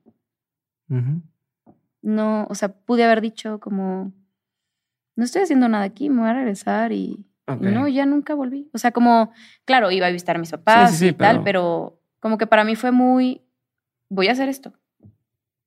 Lo que sea que esto cueste, lo voy a hacer, lo voy a hacer de verdad, lo voy a hacer con todo mi corazón, lo voy a hacer con toda mi entrega y con todas mis ganas.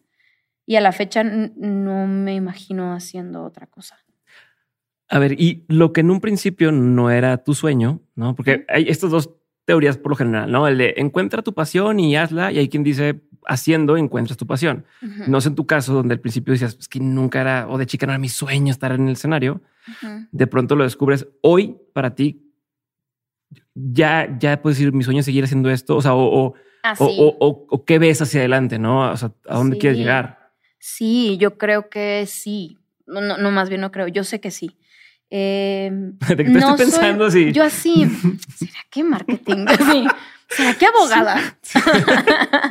Nunca es tarde para estudiar medicina.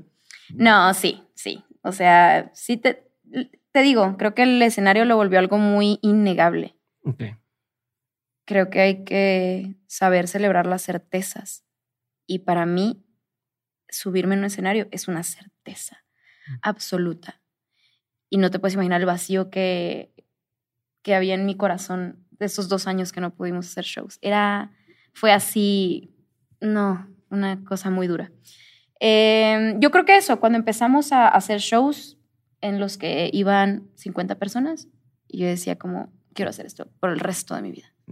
No me, sí. Y digo, no sé, quién sabe, mañana puedo decir ya no, pero hasta ahora, para mí es esto. Y cada que me subo, te lo juro, es esto. claro que es esto. Estoy segurísima que es esto. Me da una... Es mi casa. Nunca me siento más viva cuando estoy arriba de un escenario, te lo juro. Ok. A ver, ahora sé que tienen muy buena relación. O sea, sé que se llevan súper bien, sé que son súper compas. Mm, por lo general, no, no, tiende a ser la historia de todo el mundo, ¿no? O sea, hay muchas bandas y en especial cuando es una banda que no empezó desde... a ver, ellos te invitaron al, equipo, ¿no? Por así decirlo, y, te fuiste a tu lugar. ¿Cómo le han hecho? O sea, lo que quiero saber es cómo, cómo qué crees tú que ha sido clave para que puedan seguir teniendo tan buena relación eh, y, y, puedan seguir haciendo proyectos, haciendo, haciendo cosas nuevas y que sigan igual de felices todos con el proyecto, ¿no? Y, no haya pasado este tema como en muchas otras bandas donde, no, ya, este, cada quien por su lado y lo hacemos nomás por, por cumplir con la fecha, pero no queremos estar juntos. Es rudo. Siento que es, es difícil estar en una banda por el hecho de que somos tres cabezas bien diferentes. Pero creo que la clave de todo es que los tres nos admiramos un montón.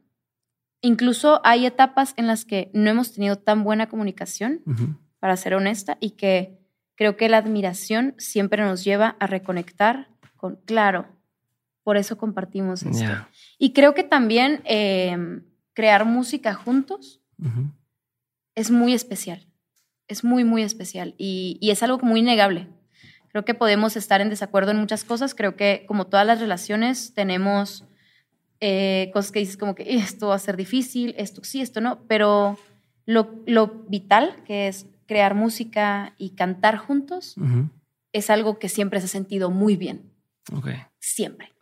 A ver, tengo otra pregunta. De, tiende a suceder cuando alguien entra a una empresa de alguien, ¿no? Me, me invitaron a esta empresa, por decirte algo.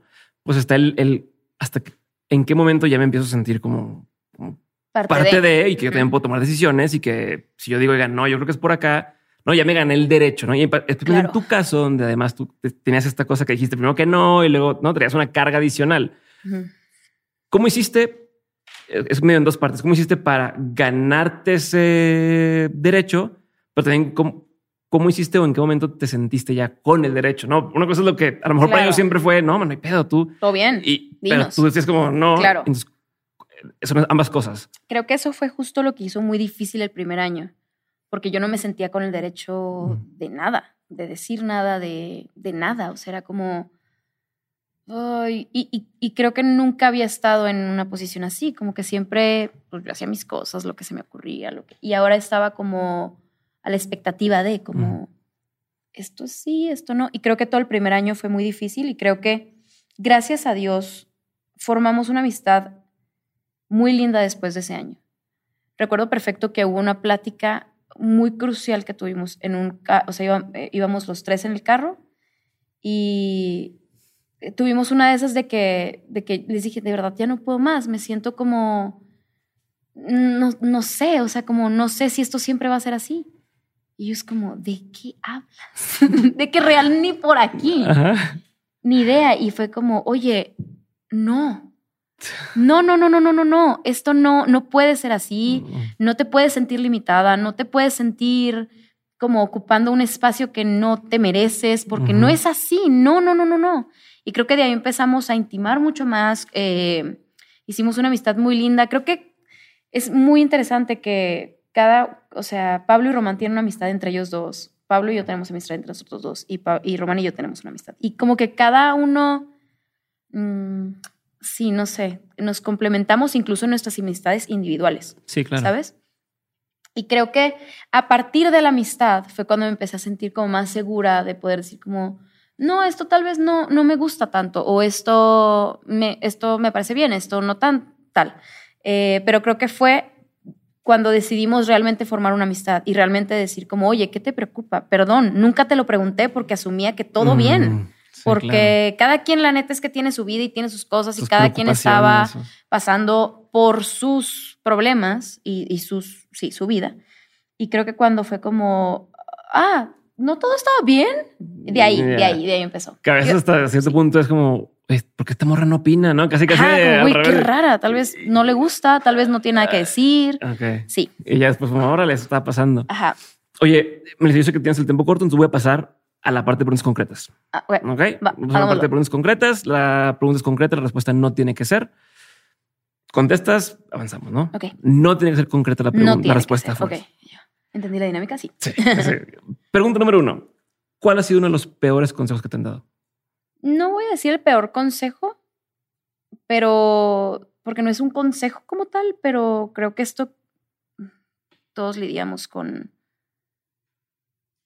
con que la mujer puede hacer ciertas cosas y no puede hacer ciertas, ciertas cosas.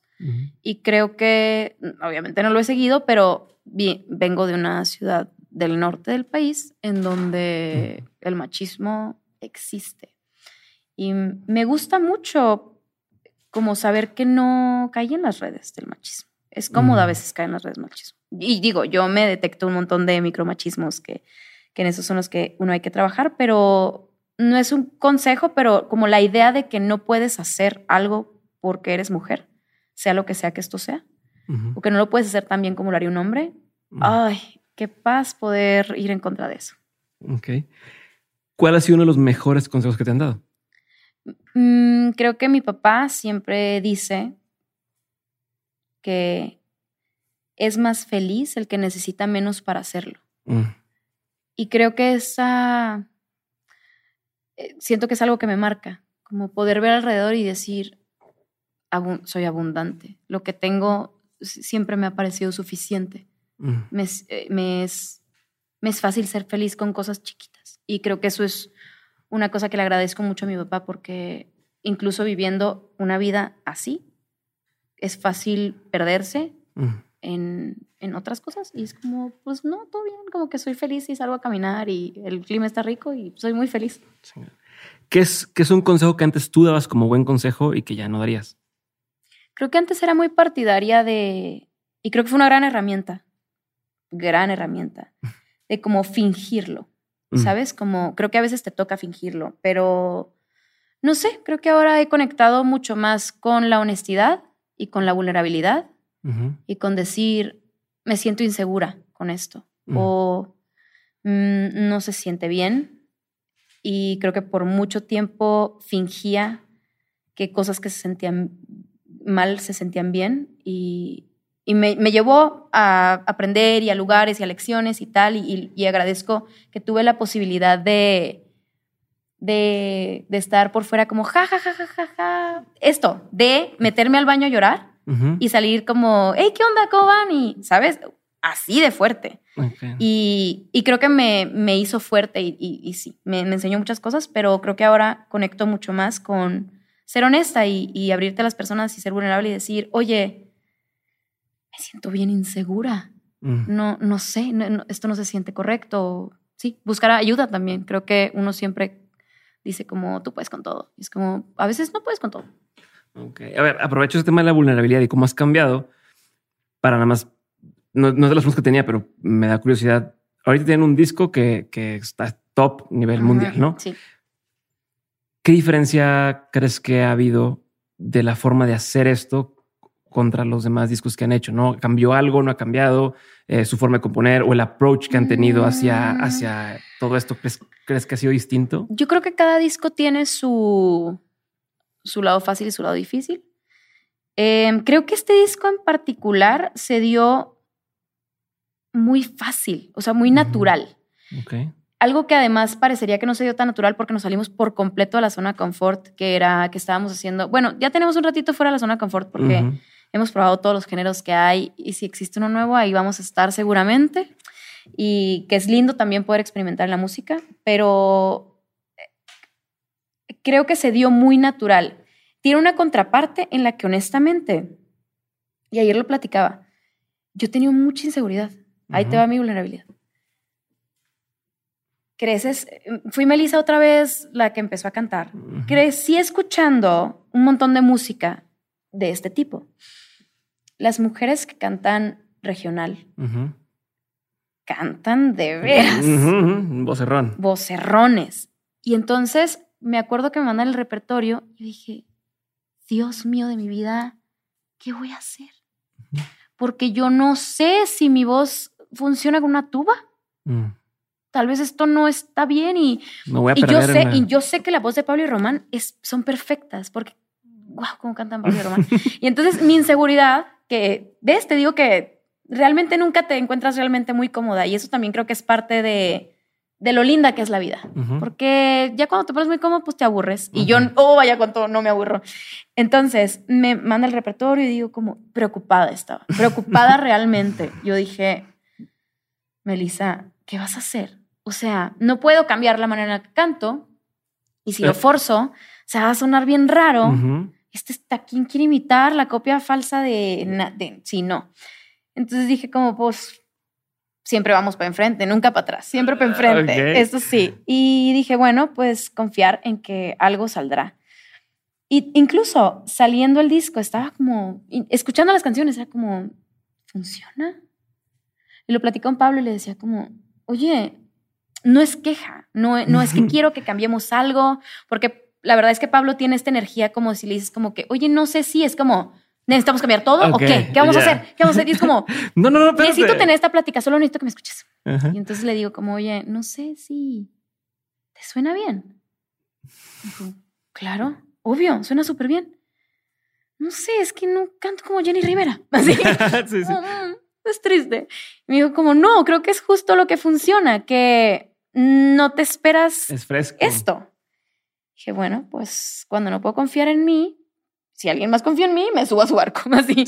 Vámonos contigo. Este, creo que para eso también son los amigos, quieras o no. Nos rescatan de un montón de cosas. Y ayer fue la presentación del disco y ya, ¿no? Cantábamos el disco y dije, me siento como un pez en el agua, así, me sentí súper confiada, me sentí como súper en mi zona y dije, de veras que a veces tú solita te quieres meter en una caja de que es que yo solo puedo cantar así y yo solo hago esto. Y, mm. y es bien lindo poder ver la sorpresa de que real podemos ser un montón de personas a la vez. Puedo ser la Melissa que hace, que le gusta hacer fotos y la que le gusta cantar en inglés canciones indie y luego eh, puedo cantar algo en regional porque, porque uno puede existir en mil lugares a la vez. Y creo que no solo se limita, y créeme, que yo me estaba limitando un montón, diciendo como me siento re insegura, les voy a arruinar la carrera a mis dos amigos que además lo hacen muy bien. Así, ¿qué tal que en este, en este disco yo no canto? Mejor yo, van, van, yo les echo porra desde abajo. Y al final no, digo... Salgo nomás unas canciones que cantaba antes y luego no Exacto, exacto, exacto. Me bajo en ese, en ese momento del show, yo me bajo, les aplaudo y al final dije ayer como, ah, qué lindo, qué lindo que cuando confías, pues las cosas salen. pero hasta ayer que estuviste ahí, Te digo que llego tarde siempre el reconocimiento. Pero, pero qué onda, ¿no? O sea, ha sido algo recurrente en tu vida, al parecer, el tema de más de una vez te has tenido que, siempre confiar en alguien más. O, y a veces no. O sea, sí, a veces, ojalá. Y qué paz cuando llega alguien y te extiende la mano y dice, hey, todo bien, va por acá. Pero creo que lo que sí es que yo siento que parecería yo una persona muy entrona y en el fondo, digo, sí soy, pero me ha tocado hacer muchísimas cosas con miedo. A pesar de. Demasiadas cosas a pesar del miedo. Demasiadas, demasiadas que no. ¿Te acuerdas de alguna así reciente? Grabar este disco. Me daba miedo. Em, sí, siento que hace poquito hice algo que decía. La campaña con Adidas te hizo algo. La campaña con Adidas tenía mucho miedo también. Eh, sí, sí, sí, sí fue. Sí. Eso, como que he creído, o sea, por mucho tiempo me juzgaba, era como, ¿por qué te da tanto miedo ya? Y ahora creo que me lo celebro, como no cualquier persona tiene el coraje de hacer las cosas aún con miedo, y aún con dudas, y aún con inseguridad, y aún con diciendo, es que no estoy lista para esto. Y aún así digo, mm, tal vez no estoy lista, pero bueno, va, vamos, vamos, voy a dar todo de mí, voy a dar todo de mí. De verdad que creo, y suena muy romántico, pero creo que cuando uno va con el corazón enfrente, de que de verdad mis capacidades estarán ahí, pero mi corazón, ay, ese sí le confío. Ese sí neta, digo, voy todo contigo. Porque claro, canto, puedo cantar bien, mal, no sé, puedo cantar, son opiniones, eh, son parámetros que nos creamos. Pero yo creo que lo que se siente, ahí eso es, ahí sí es y, y se defiende solo. Y habrá cosas que, que, no me salgan bien. Y no digo que, ah, porque tengo el corazón enfrente, todo salgo bien. No, no, no. Hay miles de cosas que. Serían los gallos, pero el corazón aquí está. Exacto. De cuántas cosas no. Pero al menos de mi parte, me entrego. Regreso a las preguntas. ¿Qué opinión tienes que poca gente comparte contigo? Esto, que, que solo las personas que son decididas y que son las personas que son súper seguras de sí misma logran cosas. Creo que habemos muchas personas que tenemos miedo, que, o, incluso el hecho de, el otro día escuchaba un podcast que hablaba de cómo te dicen toda tu vida y que tienes que encontrar tu pasión. Mm. La tienes que encontrar y si no la encuentras, estás incompleto y básicamente para qué naciste y fracasaste. Y creo que habemos un montón de personas que no tenemos idea y que vamos descubriendo haciendo y mm. equivocándonos y probando. Yo admiro mucho, por ejemplo, te, pongo un ejemplo claro. Admiro. Pablo sabía que quería ser cantante y compositor real, yo creo que desde los 13 años. Mm. Es una persona que yo no he conocido a alguien más determinante y este, perseverante que él. Es tenaz como no, no conozco a nadie en el mundo y lo admiro. Y veo y digo, wow, cómo me gustaría. Pero también ya hice las paces con que no todos podemos ser así. Y hay un lugar también para las personas que no, que, que, no somos así y que podemos lograr cosas muy chingonas también. Que este sentimiento de, como no tengo claro, nunca voy a hacer nada de mi vida. Y claro que no, creo que más bien se trata de hacer las cosas y de ver que sí te gusta, que no te gusta. Creo que la palabra pasión es algo que, que puede llegar a ser intimidante. Y cuando te abres a probar las cosas por curiosidad y por el amor de hacer y por, por simplemente pasar un momento lindo o conectar o tal, pasan cosas bien mágicas también y no lo vemos. Y, hay un club, el Club de los Curiosos se le llama.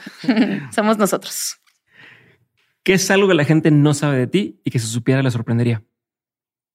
Creo que hasta hace poco nadie se imaginaba que era una persona insegura. Mm. Como que siempre me había presentado como yo todas las puedo, yo. Y creo que de un tiempo acá eh, me, lo pongo enfrente de mí, como, hey, soy bien insegura, la neta. Sí soy, sí soy. Hay muchas cosas que me causan y que creo que no tanta gente imaginaría, porque luego tenemos esta pantalla en la que hacemos creer que todo está resuelto, que uno sabe para dónde va, es por acá, es por acá, estoy segura. No, a veces no tengo idea y aún así por instinto uno se va moviendo. Eso. Ok. ¿Qué es algo que la gente tiende a decir y que tú dices, ah, eso es bullshit? O sea, estas, dichos, estas frases que dices, ah, ¿O qué te molesta mucho de la gente? Me molesta mucho la gente que es arrogante. Mm. Ah, es como, ¿por qué? Como, ¿por qué habrías de ser arrogante? Como todas las cosas que logras no podrían, no tendrían que ir encaminadas a yo más que tú. Jamás. Mm.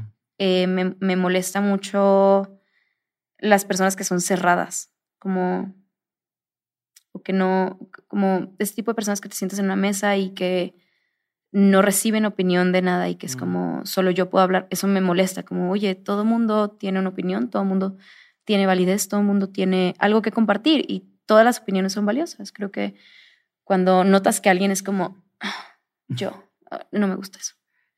¿Qué te da mucha curiosidad hoy en día? Em, me da mucha curiosidad escribir.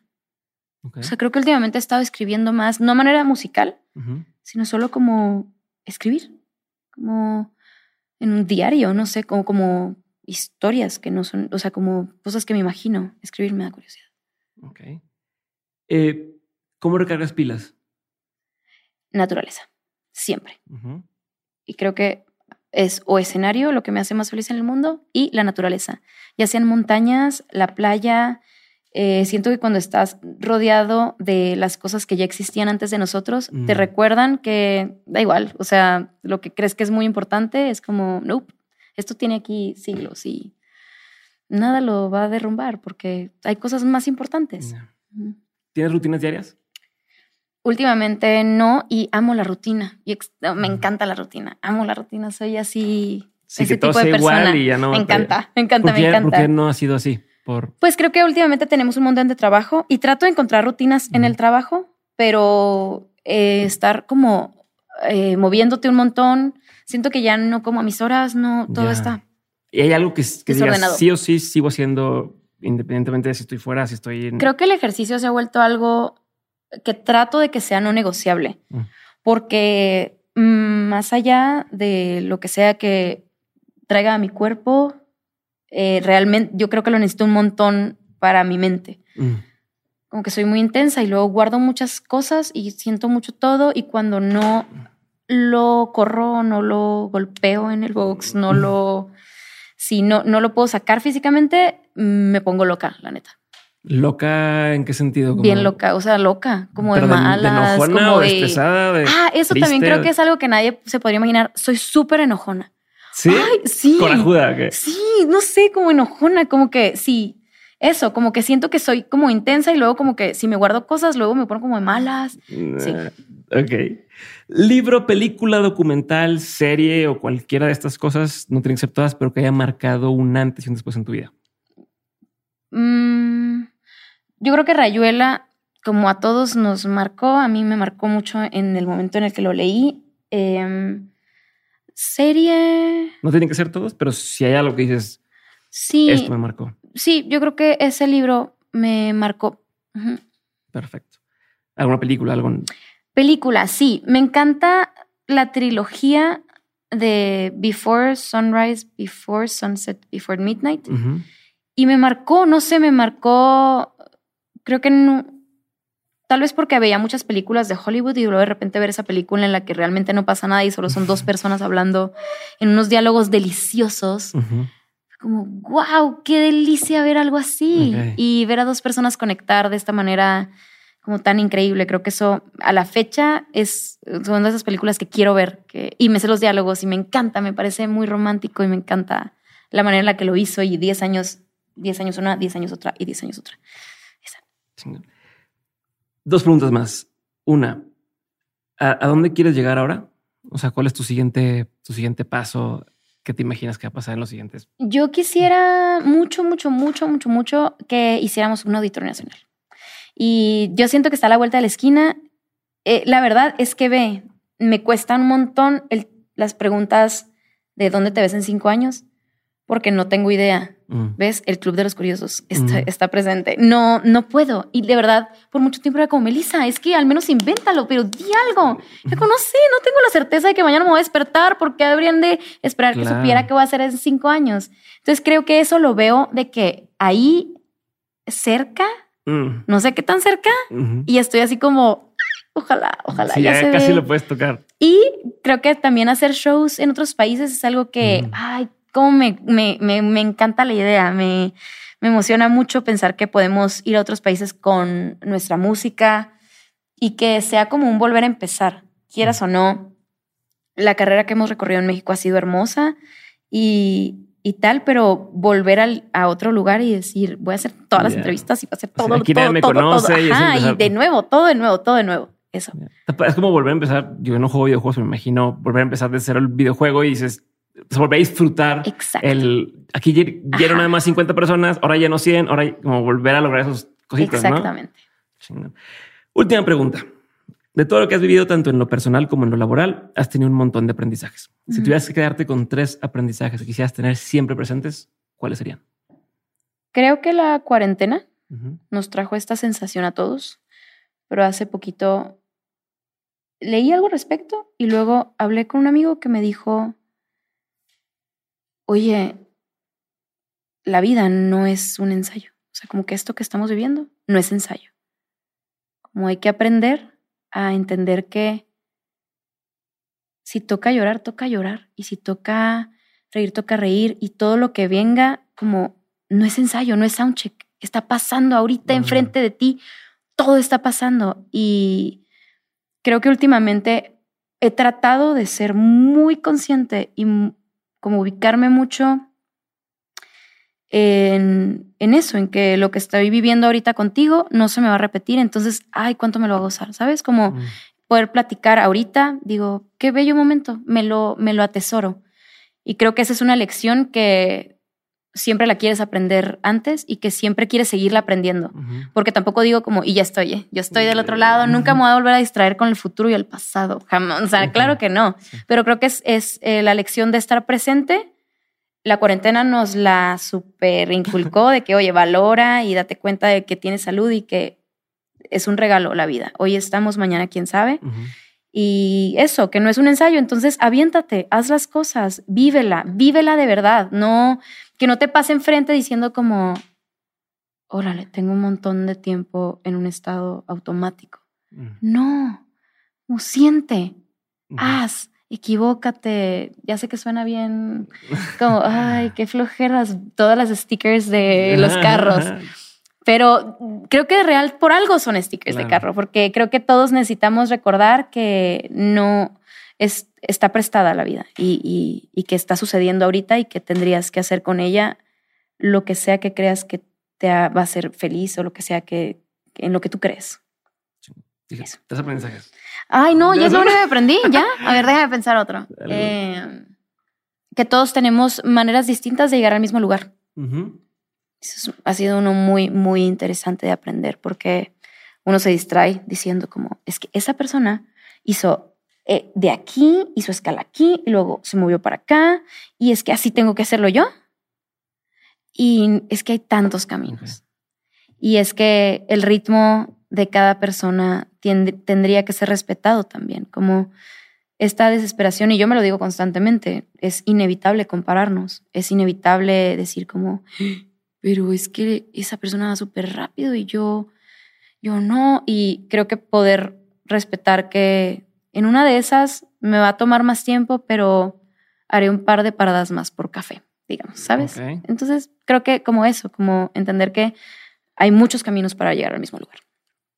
Y la tercera, creo que volvemos a lo de lo físico, luego como a lo de, sí, como de hacer cosas con nuestro cuerpo, cuando, o sea, sí, de verdad me despierto y digo como, wow, mi cuerpo hace un montón de cosas y, y de cuánto no valoramos lo que el ejercicio te da a, eh, tu vida, o sea, como em, es muy, terapéutico. Lo físico te trae un montón de beneficios, te reconecta contigo, te... Em, es una forma muy linda de amarte, creo. Y como que en un mundo en el que nos enseñan que como que, que, bueno, no sé, no, también, yo creo que ya es hombres, mujeres, todos vamos parejos, como que te enseñan a estar súper inconforme y a como mil maneras de, de desconectarte de ti. Creo que la actividad física te regresa a tu cuerpo, a ti, a tu, a, así como a sentirte, a, sí, no sé, valoro un montón poderme mover y todas esas cosas maravillosas que el cuerpo puede hacer y, y que todo lo que trae a tu cabeza y a tu corazón.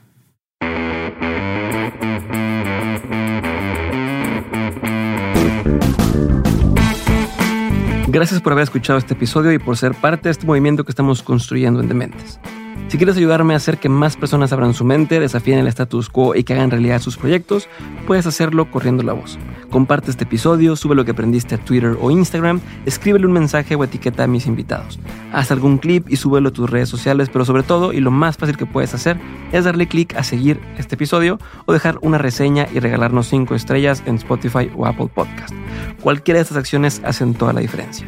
Por último, si quieres seguir aprendiendo, recuerda que todas las semanas envío el 7 de 7, el newsletter para los innovadores, aprendedores y emprendedores. En este mail que recibes te comparto los mejores recursos que voy encontrando de forma completamente gratuita. Entra a dementes.mx para suscribirte o da clic en el enlace que aparece en la descripción de este episodio. Espero verte muy pronto en el siguiente episodio. Si te quedaste con la duda de algo, en la página también puedes encontrar las mapas de este episodio. Te mando un abrazo grande y nos vemos muy pronto. Bye.